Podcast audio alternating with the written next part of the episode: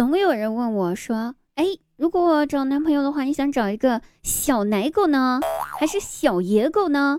又或者你想找一个大狼狗呢？”这个问题啊，我思考了很久都没有答案。但是我想说的是，如果条件允许的话呢，我还是想找个人。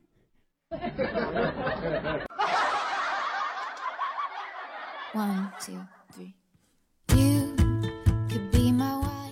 好，这里依然是滴答。九月的第一天的滴答呢，就准时报道啦！亲爱的朋友们，大家有没有想我？那是这样子的啊，希望呢，我们所有夏天的遗憾呢，都会化成秋天温柔的风，把好运通通的都吹向你我，然后我们九月一起迎接好运，好不好，亲爱的朋友们？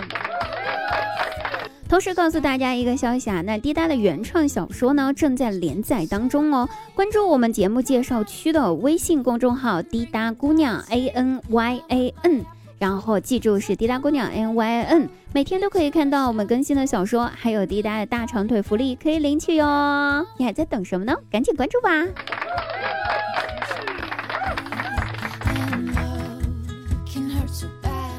那真的是，我跟你讲，九月第一天啊，大早上的我就被插了刀子，扎了心。早上的时候有个男生加我的微信，加上之后他赶紧给我发消息说：“小姐姐，你还单身吗？”我回答：“是的呀，怎么了？”我心想他估计是看上我了。然后他回了一句：“那你真惨。”讲道理，我惨吗？嗯？呵呵，我觉得我一点都不惨，我觉得九月第一天就要开学的人才惨，好吧？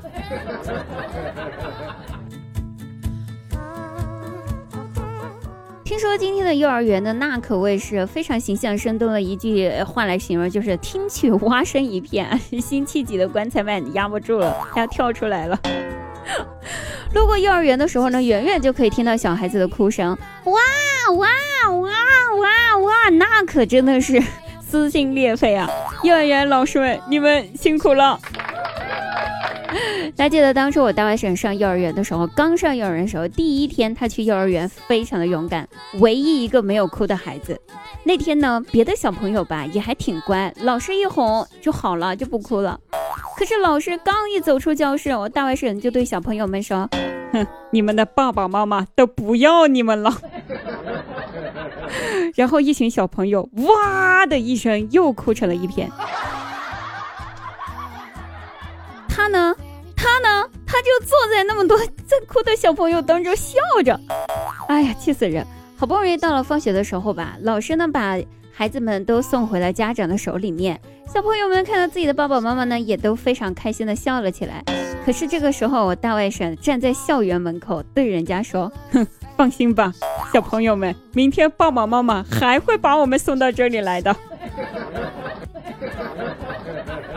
好家伙，我天，那又是一顿疯狂的哭声啊！真真的是听取蛙声一片。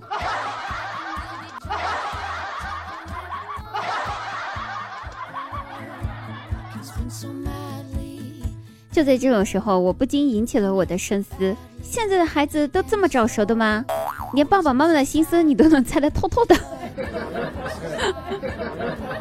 哎，说这个，我想起前几天我回家路上啊，遇到了两个看起来大概也就七八岁模样的孩子，他们在路上走着，然后其中一个孩子就对另外一个孩子说。哎呀，中药好苦呀！我前两天喝中药了，我这辈子都不想再喝中药了。然后另一个小孩子赶紧安慰他说：“哎，喝吧，中药苦能有命苦吗？” 我心想，我一个二十多岁的人，我都不知道命到底哪里苦。你一个七八岁的，你苦在哪儿？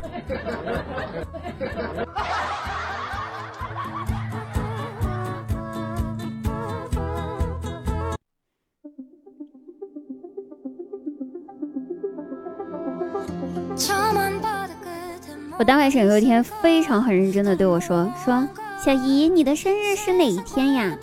哎，我愣了，心想咋了这孩子啊？啊，这是要偷偷给我准备生日礼物庆生吗？是不是知道我生日快到了？于是我就把我生日告诉了他。可是等到我生日那一天呢，他回到家之后看到了生日蛋糕，居然很惊讶的说：“ 小姨，今天是你生日呀！”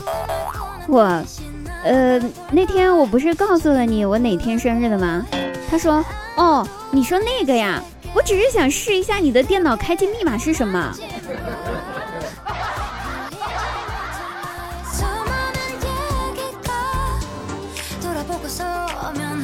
哎，现在的孩子。